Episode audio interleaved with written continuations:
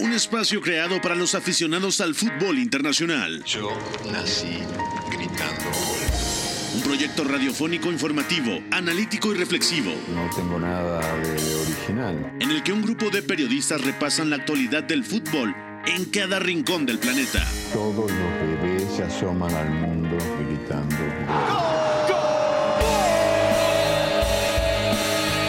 Como todos, quise ser jugador de fútbol. He sido el peor pata de palo que se ha visto en los campitos de mi país. Arranca Catenacho W, la casa del fútbol internacional.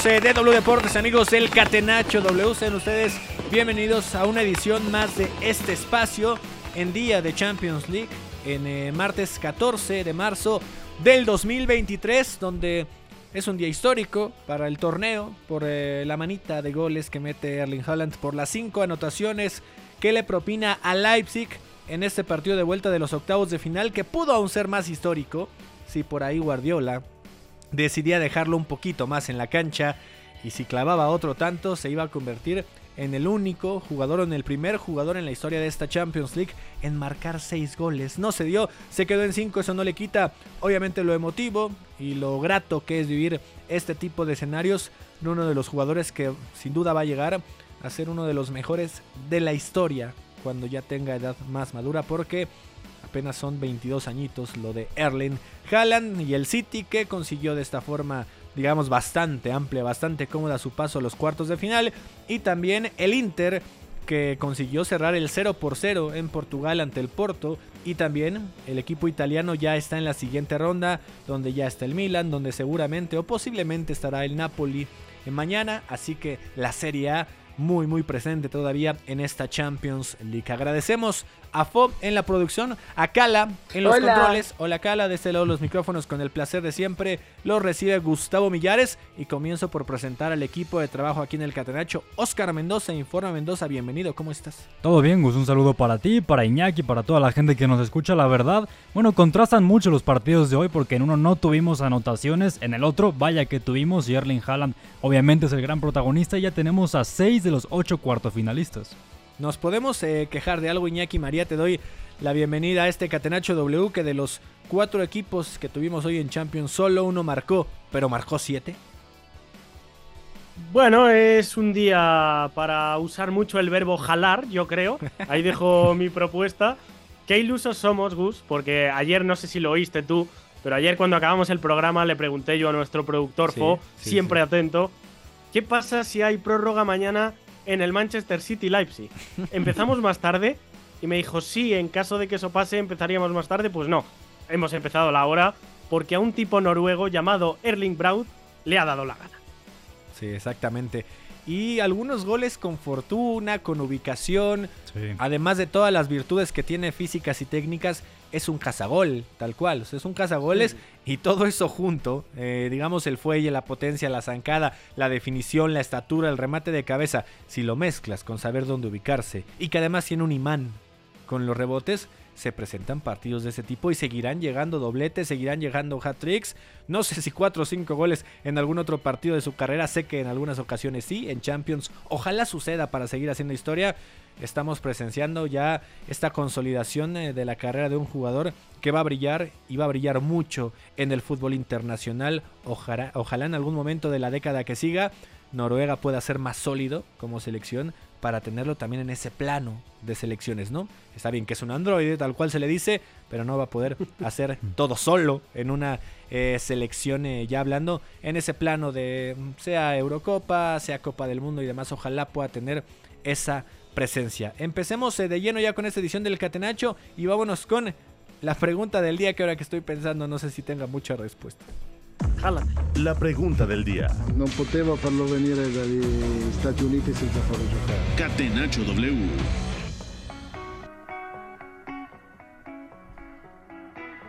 Qué complicado día para hacer la, la pregunta, ¿no? Oscar Sí. Mendoza.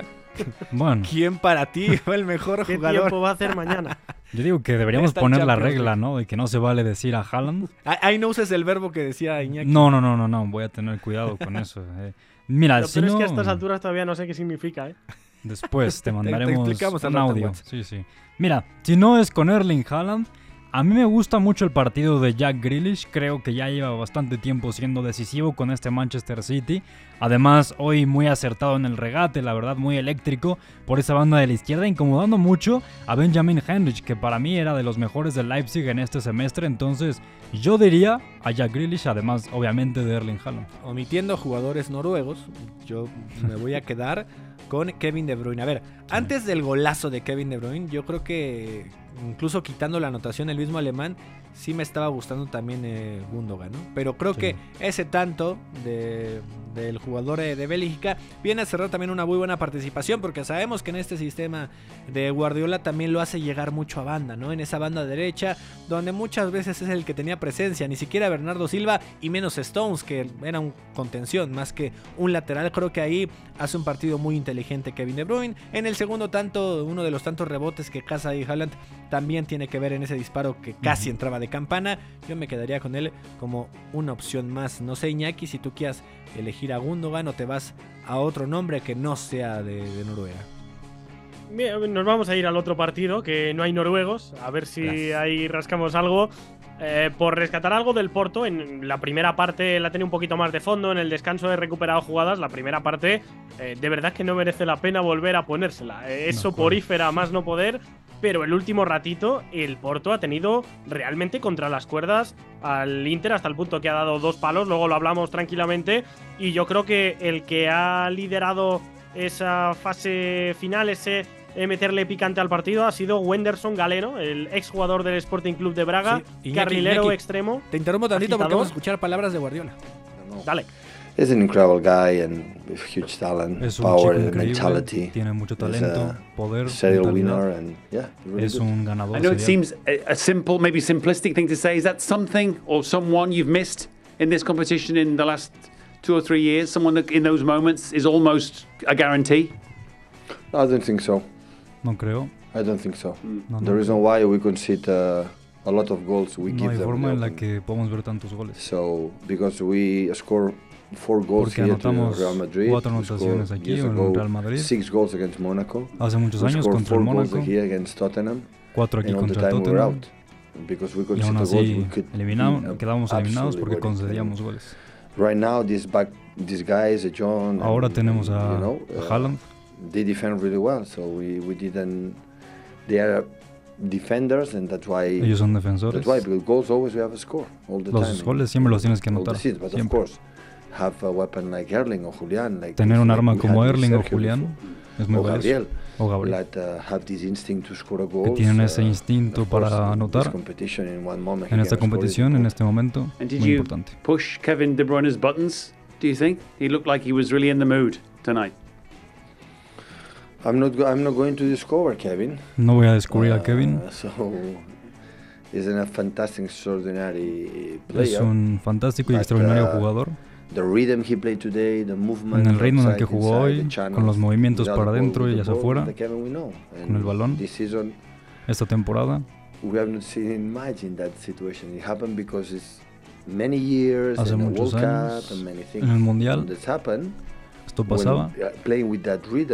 Jugar con ese ritmo he's able to score goals and make more assists. que es capaz de anotar y también de asistir. score goals and don't make this dynamic that he has because he's a player with dynamic. not Tiene esta dinámica, es un jugador con mucha dinámica.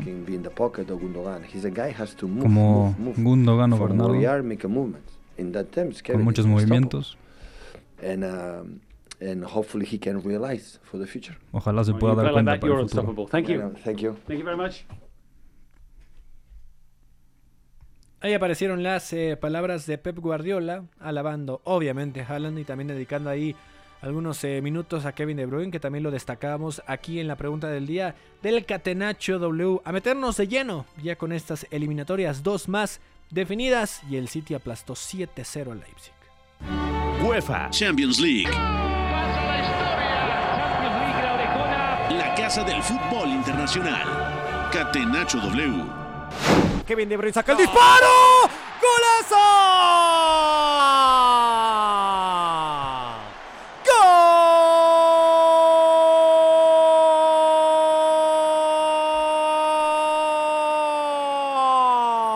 ¡Gol! Del Manchester City.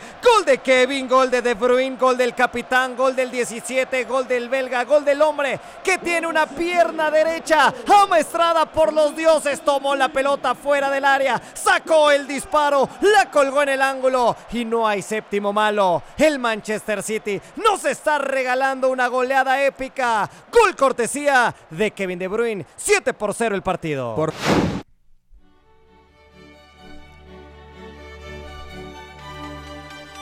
7 por 0 termina en suelo británico este partido donde al City creo que se le da muy bien anotarle de local a Leipzig. Ya le había clavado 6 goles en eh, Champions eh, pasada. Ahora le toca este resultado tan tan abultado con estadísticas abrumadoras.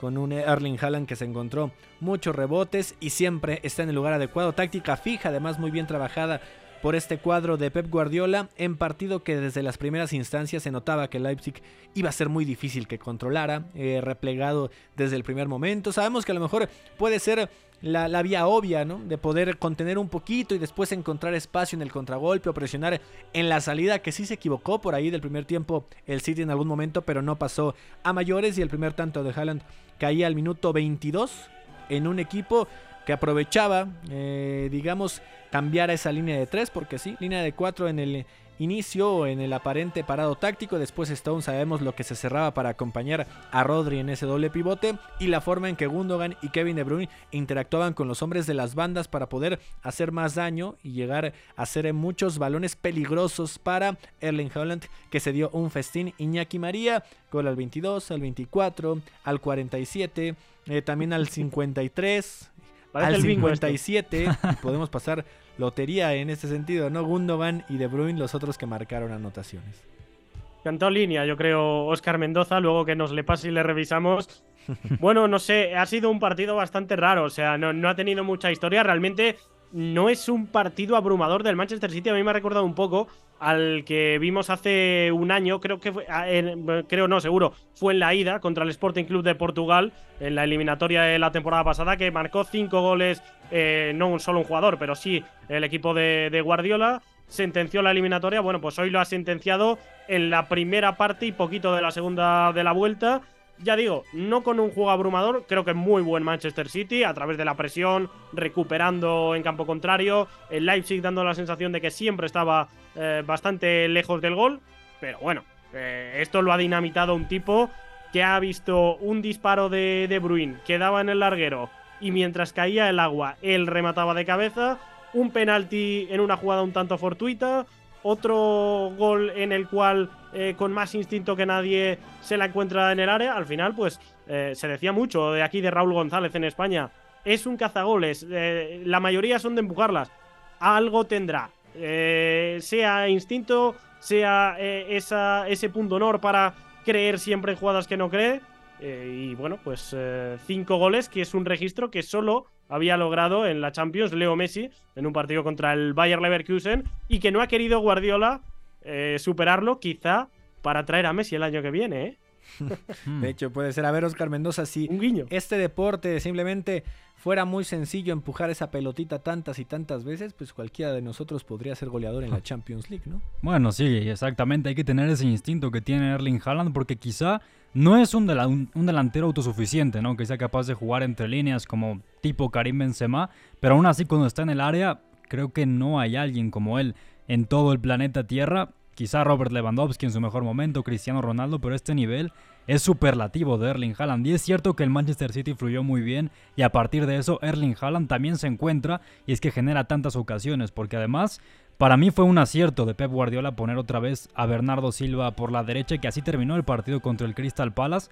Y además le favorece, como ya lo decía, el gran nivel de Jack Grealish, porque además produce mucho, no solamente en cuanto a centros al área, sino también en cuanto a ocasiones eh, para poner a prueba su diestra, por ejemplo, trazando la diagonal. Y luego el tema de Kevin De Bruyne y de Ilkay Gundogan, que ambos llegando mucho, con demasiada libertad, es que el Manchester City en días como hoy es, es un auténtico huracán. Y a un Leipzig que cuando recuperaba el balón e intentaba activar a sus mediapuntas, como por ejemplo Soboslai principalmente o Emil Forsberg, estaban a 60-70 metros del arco rival y era muy complicado así poder generar algo para los alemanes. Eduardo Zurita, también te damos la bienvenida a este Catenacho W. Danos tu impresión de este concierto de goles de Erling Haaland.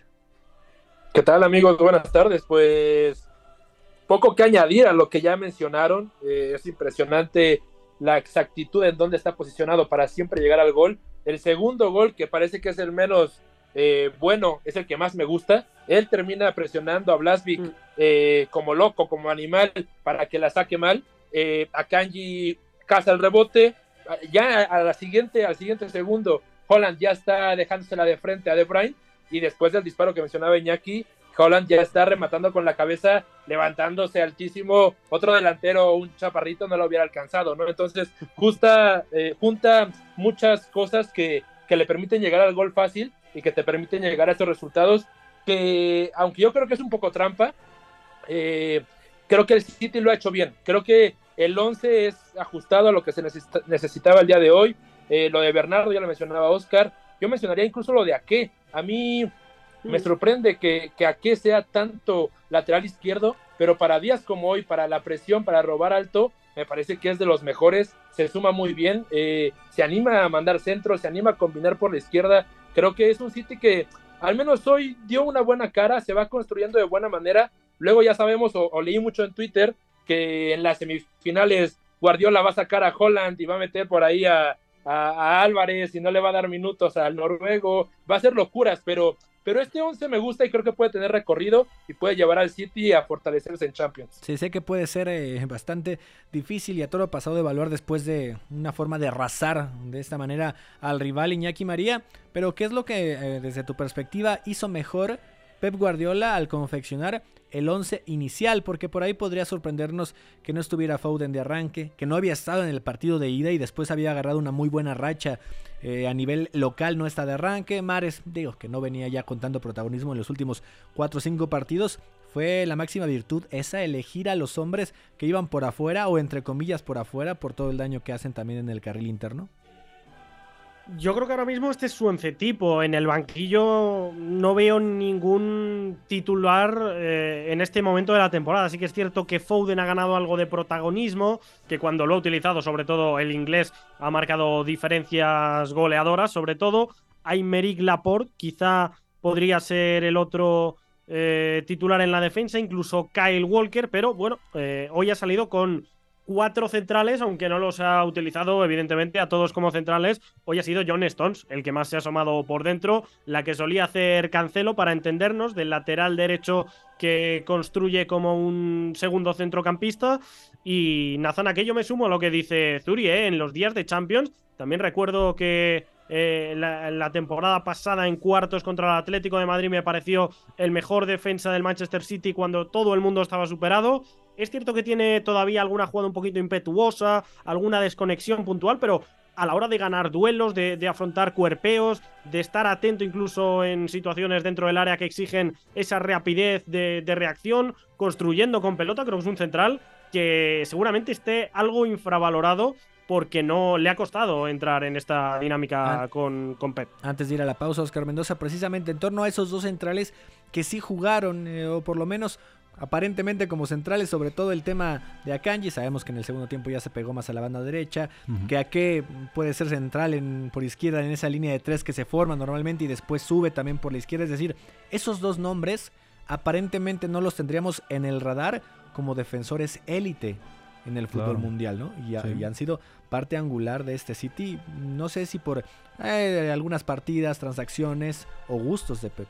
Sí, Akanji cuando estaba en el Dortmund era un central muy propenso al error, que a veces tenía días bastante malos. Y Nathan Ake, bueno, también no era un central, como dices, de élite cuando estaba, por ejemplo, en el Bournemouth, si no mal recuerdo. Y ahora ha sacado su mejor versión. O sea, em, estamos hablando de que uno jugando más como lateral, sí, en el caso de Ake, pero mm, a mí lo de Akanji me sorprende lo mucho que está sirviendo, sobre todo en salida de balón, muy acertado, no arriesga, luego también eh, para conectar, por ejemplo, con algún cambio de frente lo hace muy bien, pero también, por ejemplo, el partido de Rubén Díaz me parece bueno para seguir alabando al Manchester City, es que te da demasiada seguridad el central portugués.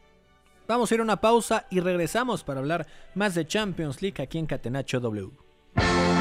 El triunfo debe ser también la consecuencia de una superioridad moral, no solamente futbolística.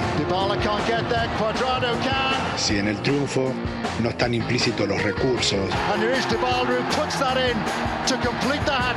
si los recursos nos dan igual, estaríamos dándole a la sociedad un mensaje terrible. Somos la resistencia. Catenacho W. La casa del fútbol internacional. 4 de la tarde con 35 minutos de vuelta en Catenacho W. En la producción, Cala en los controles. En los micrófonos Oscar Mendoza, Eduardo Zurita, Iñaki María y un servidor Gustavo Millares. Platicamos en el primer eh, bloque de esta humillación de 7 por 0 que le metió el City a Leipzig, que ya está definitivamente en los cuartos de final. Sus redes sociales, Oscar Mendoza, ¿a dónde lo puede seguir la gente? Me pueden seguir en Twitter y en Instagram como arroba OscarAMD02, donde pueden leer, por ejemplo, lo que acabo de publicar diciendo que Haaland ha metido 36 goles en 25 partidos de Champions. O sea, un gol cada 51 minutos. Es una locura. Esto. Venga, venga, Doros, ahorita, ¿dónde te puede seguir la gente mientras eh, Cala reproduce esa ave que le robó a Mario López? Y sobre todo en Twitter, eh, ahí platicamos de todo lo que acontece del fútbol nacional, internacional, arroba Eduardo Zurita 7. Y de los Óscares, claro. No le vayan a hacer ningún chiste informe, por favor. Iñaki María, ¿dónde te puede seguir la gente? No sé si ya tengas Instagram ahora sí. Eh, por cierto, que no pase desapercibido, hoy Oscar, más que informador, ha sido traductor, ¿eh? eh meritazo lo que ha hecho ah, con las declaraciones de Pep. Yo tengo menos virtudes, pero en Twitter eh, os leo y os atiendo atentamente. Arroba María Vial, con dos as en medio y con V para quien quiera platicar. Y te pusieron muchos silbiditos, ¿eh? Yo no sé qué trae Cala contra ti. Pero no te dejaba ni hablar. A ver, ya cerremos el tema del Manchester City. Eduardo Zurita, para ti, el City después de esta paliza que no sé qué tanto se ve maximizada de la realidad, obviamente debía aplastar, no sé si con el 7-0 a lo mejor el partido era para 3, 4 goles, eh, ¿se convierte en más favorito de lo que ya era en la Champions League, Zurita?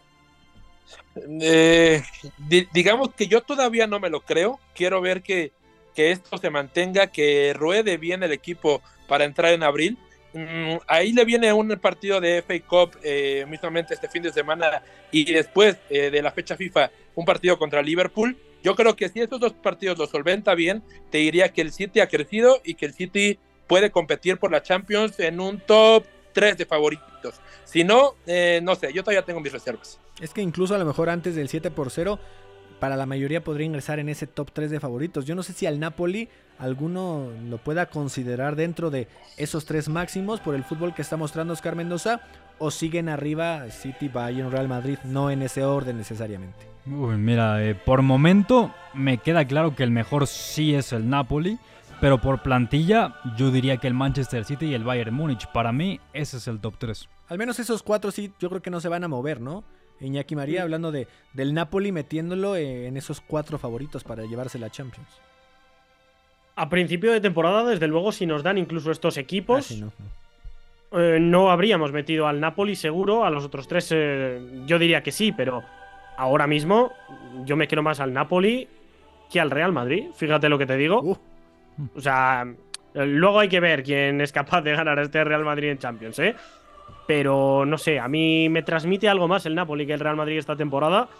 Y el Bayern tampoco lo veo especialmente candidatazo. A mí el Bayern no, no me está convenciendo. Esta temporada va un poco a tirones, capaz de lo mejor y lo peor. Y como tenga el día malo en Champions, creo que lo va a pagar.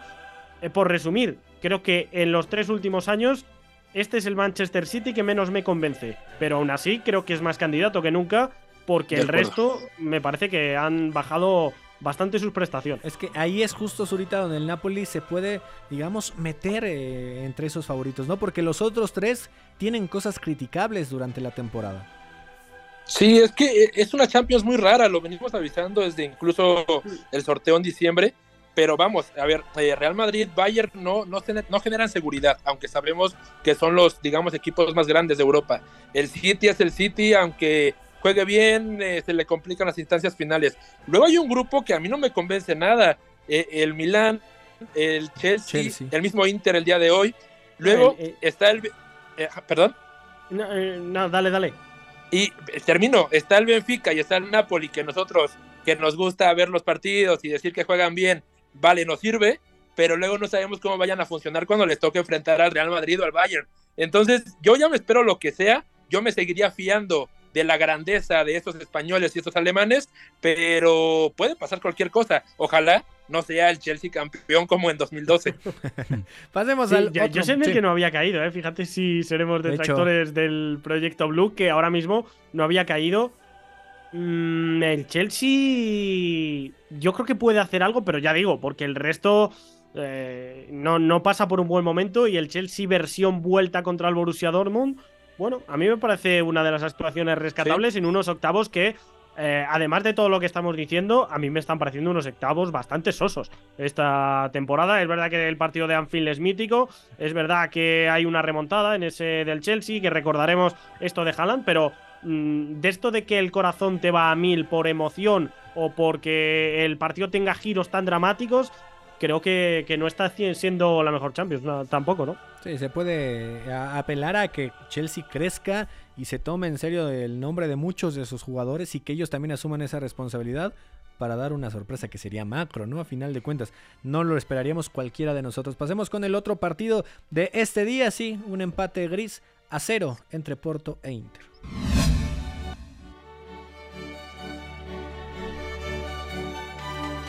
Iñaki María, ya nos mencionabas al inicio eh, del programa lo soso que fue el empate, sin anotaciones, el Inter aprovechando esa diferencia mínima, el 1 por 0 que había obtenido en el eh, suelo italiano precisamente, y se da el 0 por 0 que le da el pase incluso por ahí.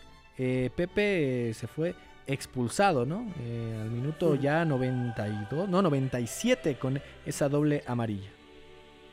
Sí, Pepe Aquino. Sí, Pepe el brasileño. Eh, no Pepe José Kepler Lima, ex Real Madrid, que hoy eh, no ha podido jugar el partido por lesión.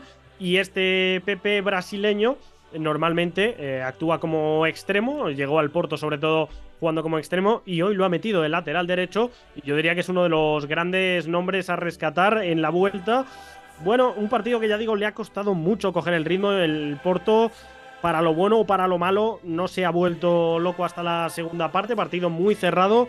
Y el Porto, pues yo creo que también sabía que tenía que competir en un plan un poquito de mínimos, porque no puedes jugar a intercambiar golpes contra un Inter que ya demostró contra el Barça en la fase de grupos, por ejemplo, que con poquito es capaz de plantarse en área rival. Y si tiene el día acertado, pues tiene pólvora de sobra arriba para sentenciarte. Pero el Porto también tiene el problema de que no es un equipo propositivo, que, le falta mucha creatividad por dentro, últimos pases, regateadores, eh, puntas que sean algo más que, rematadores de área. Y al final, pues ha sido entre Pepe Aquino eh, jugando como lateral derecho ya muy largo en la segunda parte, y entre Wenderson Galeno, que yo lo mencionaba como el segundo jugador del día para entendernos. Estos dos por las bandas sí que le han dado un poquito de cambio de ritmo, de agitación, de conducción eh, Steven Eustaquio, jugador con Kafkiano, me ha dejado muy frío. A mí este, cada vez que lo veo con Canadá me gusta el triple, que a nivel de clubes. Y Marco Grujic, seguramente otro ex Liverpool. Eh, no es un centrocampista tampoco para eh, tirar cohetes, pero hoy creo que es el que más se ha salido de, de, la rutina, el que ha tratado de inventar un poquito desde el pase. Así que con eso ha competido el Porto y aún así, ya lo decía en la intro, dos palos. Dumfries bajo palos saca otra y en el descuento es que ha tenido las tres más claras de la eliminatoria el equipo de, de Conceizao, que lo ha peleado hasta el final y al que creo que no se le puede echar nada en cara. Zurita, Inter se convierte en uno de los equipos que avanza eh, con más dudas, o por lo menos también sufriendo eh, de más y eh, aferrándose a un resultado que había conseguido en la vida. Para, para mí sí, porque Vamos, yo el otro día incluso leía a, Pepe, Pepe del Bosque, otro Pepe, eh, diciendo que, que, Inter era la mejor plantilla de Italia. Eh, y hay veces que lo compro, es decir, tú ves, tú ves el 11 titular y ves los recambios que puede meter eh, y te debería de funcionar mejor. Incluso juegan con un sistema que lleva años practicándolo, debería de funcionar mejor y creo que están en un momento bajo, les hace falta por ahí eh, a veces un poco más de, creatividad para no ir por el mismo rumbo todo el tiempo hacia el ataque. Y en defensa, eh, si no es por actuaciones heroicas, hoy mismamente eh, los centrales del Inter me parece que lo hacen muy bien, pero a nivel individual, a nivel corregir errores, a nivel meter la pierna, no por sistema, es, lo ponen contra las cuerdas muy fácil, incluso en la Serie A. Entonces, para mí está dentro del grupo de equipos que que menos opciones tienen de llegar lejos en la Champions, pero vamos, luego te encarrilan tres partidos y Lukaku y Martínez me empiezan a meter goles y la cosa cambia, pero a mí me dicen pocas cosas en esta eliminatoria al grado de que yo creo que el Porto pudo haber empatado hoy, haber pasado en los tiempos extra y nadie hubiera dicho nada. No, yo estoy de acuerdo porque además, eh, como bien decía Suri, el Inter ha jugado algo parecido desde los años de Antonio Conte, realmente, con los carrileros, con los dos delanteros arriba. Para mí, el Inter tiene muy claro a qué jugar y jugando así, como hoy, complicando mucho al momento de replegar, luego eh, cuando proyecta al espacio, como ya decía, tanto a Di Marco, por ejemplo, como a Dumfries o incluso a Lautaro Martínez para darle algo de oxígeno con balón, puede hacerle mucho daño a equipos que, suelen tener o llevar el peso del partido de forma excesiva, como por ejemplo el Bayern Múnich me viene a la mente, o el propio Manchester City, yo creo que podría complicar, sí. No me parece un equipo espectacular, porque hoy tampoco creo que es que haya sido mm, un equipo demasiado lúcido, pero aún así, al Porto hay que decirlo, al final sobre todo cuando optó por mandar más centros al área, por utilizar esa vía, complicó e incluso tuvo algún balón al poste. Realmente el Porto no estuvo lejos de mandar el partido a la larga, pero insisto, para mí el Inter puede complicarle la noche a cualquiera. Ahora, Iñaki María, de los eh, equipos italianos, muy probablemente sean tres los que estén en cuartos de final, es decir, cercano al 50% de una liga que sabemos que puede ser irregular, pero que en estas llaves y dos partidos por eliminatoria se presentan buenos planteamientos tácticos, sí, a, cerrar muchas veces los partidos, no ser tan vistosos al ataque, sobre todo Milan e Inter, pero por algo está también el calcio tan presente en la ronda de los ocho mejores. Pues un poco la muestra de lo atípica que está siendo esta Champions. Yo ya me he comido dos, eh, dos veces mis palabras. En fase de grupos dije no se va a meter ningún portugués en octavos. Se metieron dos y al descanso de la jornada 6 el Sporting Club de Portugal también estaba dentro. Y dije no creo que en cuartos siga vivo ningún italiano antes del sorteo de, octavos, eso sí, sino seguramente al Napoli, al Inter por el cruce eh, les habría dado opciones. Bueno, incluso al Milan han tenido cruces algo benévolos, pero oye, mm, en la liga se está demostrando que, eh, eh, salvo el Napoli, que sí que es el regular, el resto, pues, contra una Spezia de turno, contra una Salernitana, contra un Monza, todos estos se dejan puntos, pero llegados a la Champions, pues hay que darle al César lo que es del César. El Milan me parece que ha hecho una eliminatoria correctísima contra el Tottenham, sobre todo a nivel defensivo, no vistosa pero correcta. El Inter yo creo que ha pasado con lo justísimo esta ronda de octavos, pero en grupos yo creo que al Barça le supo jugar su partido. El de la ida muy polémico, el de la vuelta en el Camp Nou creo que es un absoluto baño, así que bueno, tienen partidos a los que agarrarse, tienen la capacidad para con su plan poder incomodar a rivales pero yo de aquí en adelante creo que estoy con Zuri en que candidatos al título me cuesta muchísimo pensar en que pueda ocurrir. Sí, incluso por ahí Benfica, ¿no? Con los dos equipos de Milán, esos tres, por más que un buen fútbol que esté demostrando los dos de Milán, fíjate. Sí, de hecho, o sea, pero yo creo que esos tres difícilmente alguien podría decirte, ah, sí, podrían llegar a una final de Champions League, ¿no? Lo del Benfica más por jerarquía, por plantel cuando se encuentra a lo mejor en unas semifinales de lograr hacer ahí algo inesperado, yo creo que ahí sí ya se quedarían cortitos, ¿no? Napoli ojalá pueda hacer algo más. Vámonos con la previa de mañana de esta eh, Champions League. Eduardo Zurita, Real Madrid va a recibir a Liverpool con esa ventaja de un marcador atípico como fue el 5 por 2 en Anfield. ¿Le ves oportunidad al cuadro de, de Jürgen Klopp o, esto está muerto? No, yo sigo con, lo que platicamos ese día después del partido. Creo que el resultado es muy grande la losa es muy grande, aún después del 7-0 que vimos en el fin de semana pasado contra el Manchester United, eh, yo creo que no le da, y sobre todo no le da porque es muy difícil que deje su portería en cero. Eh, puede meter uno, puede meter dos, pero yo creo que el Madrid va a anotar en algún momento y así sea el minuto 30 o el minuto 60, en cuanto caiga ese gol, eh, el partido se va a volver mucho más normal, mucho más trabado y, ahí va a quedar la historia. Entonces yo creo que, que, el Madrid hizo buen trabajo y que ahora lo tiene muy, muy encaminado. Está claro, Oscar Mendoza, que el amplio favorito y lo obvio ya es eh, que pase Real Madrid, ¿no? Por completo. Pero ¿en qué sustentas más que veamos esta circunstancia? ¿En el resultado favorable de la ida? ¿O en lo que el Real Madrid es en una Champions League, aunque a veces parece, parezca que juega mal?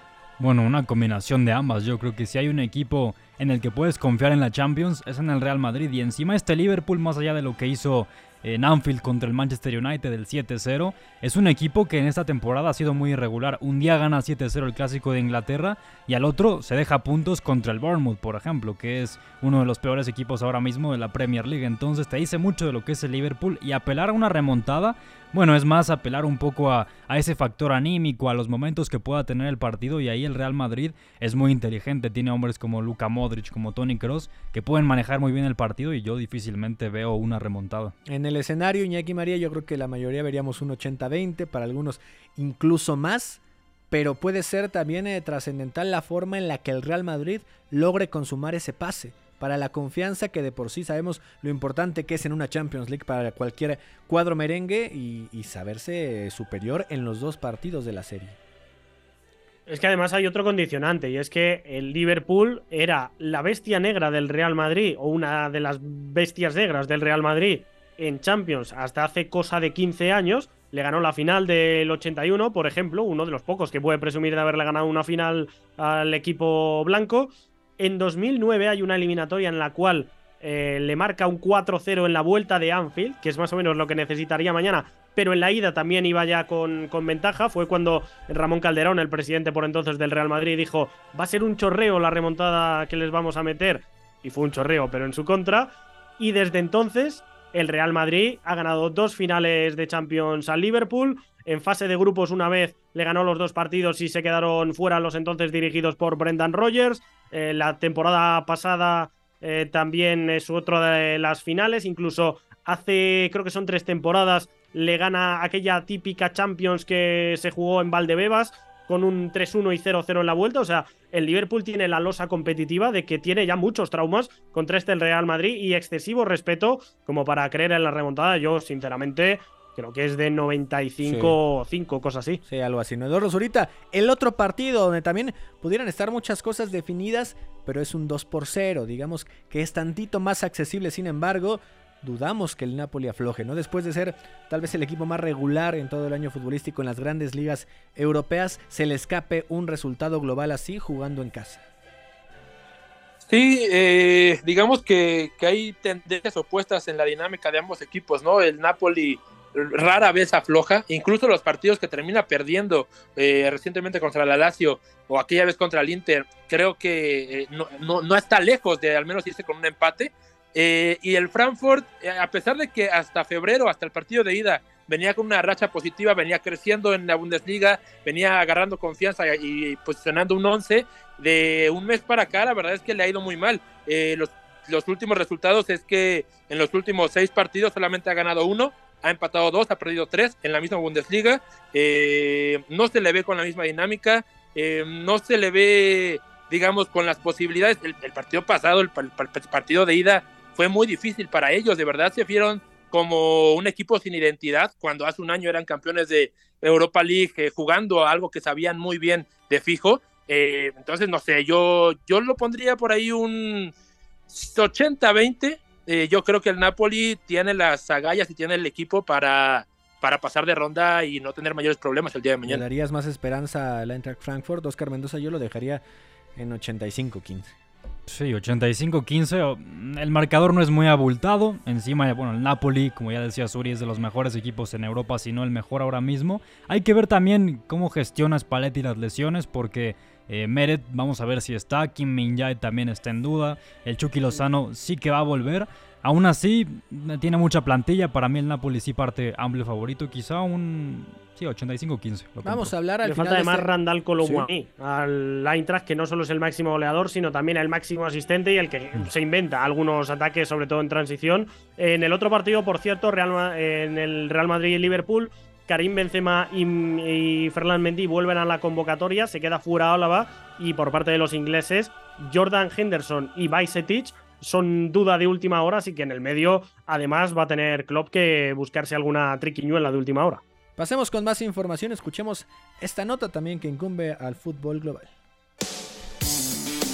El Consejo de la FIFA aprobó por unanimidad el nuevo formato para la Copa del Mundo del 2026, que por primera vez en la historia se llevará a cabo con 48 selecciones, que se disputará en México, Estados Unidos y Canadá, y que pasará de 64 a un récord histórico de 104 partidos durante el mes de competencia. El órgano rector del fútbol mundial confirmó este martes que el nuevo formato contará con 12 grupos con 4 selecciones en cada uno, en lugar de la idea original que era de 16 grupos con 3 equipos en cada sector. Los primeros y segundos lugares de cada grupo avanzarán a la siguiente ronda, al igual que los ocho mejores terceros lugares. Vale la pena mencionar que una vez finalizada la fase de grupos, las rondas de eliminación directa arrancarán en los 16 avos de final. A partir de esa ronda, los partidos serán de vida o muerte. Quien gane seguirá avanzando y quien pierda quedará eliminado del torneo. Es importante recalcar que este nuevo formato de competencia fue aprobado por distintos motivos como el bienestar de los jugadores, el desplazamiento de las selecciones participantes, el atractivo comercial y deportivo y el disfrute de los aficionados, aunque la principal razón es proporcionar un tiempo de descanso equilibrado entre los equipos contendientes. Con esta noticia, ahora la selección mexicana tendrá como objetivo llegar al sexto partido para alcanzar los tan ansiados cuartos de final en la Copa del Mundo, informó Alex López.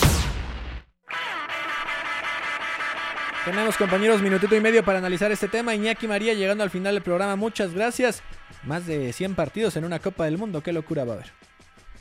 Un placer haber estado por aquí. No quiero contradecir mucho a Luis, pero básicamente esto nos lo han metido con calzador para que haya más partidos, más minutos televisivos, peor nivel y más dinero que agenciarse eh, para las televisiones, sobre todo. Pero bueno, tendremos tiempo de hablarlo Pero- en el parón de selección. Pero contradecir a quién? A Lu- Luis López, ¿no? ¿Es? Ah, Alex López. Ah, ah, Alex aquí López, pensar perdón, voltear a ver, ¿quién, quién es Luis? Jala, ¿tú te llamas Luis? No, ¿verdad? No, el operador tampoco. Zurita, nos vamos, muchas gracias. Bueno, pues como dice Iñaki, igual un placer platicar de Champions. Nos vemos mañana y yo no sé cómo vamos a llegar a 104 partidos vistos. Esta vez hubo 64. Fue una locura estar un mes viendo partidos. Creo que me perdí cuatro. No sé, es, es imposible humanamente, pero bueno, lo intentaremos. Venga, Oscar Mendoza, muchas gracias. Tú sí vas a verlo, sí, Eh, ¿no? Gracias, mm, eh, mm, espero. Creo que son- semiótica. Son, semiótica posiblemente, sí. Son demasiados partidos, me gustaba más el formato anterior. Venga, nos vamos. Gracias a Fo en la producción, a Galia en los teléfonos, Cala en los controles, en los micrófonos Oscar Mendoza, Iñaki María, Eduardo Zurita, un servidor Gustavo Millares y Luis. Nos vamos. Saludos, hermano Aires. Bye bye.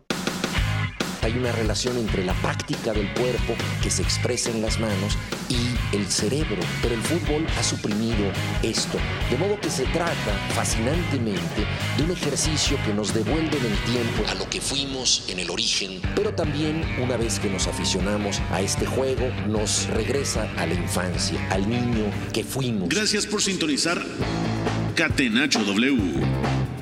Entonces el fútbol es en ese sentido una maquinaria para regresar en el tiempo en un doble sentido. Por W Deportes, la frecuencia del fútbol internacional.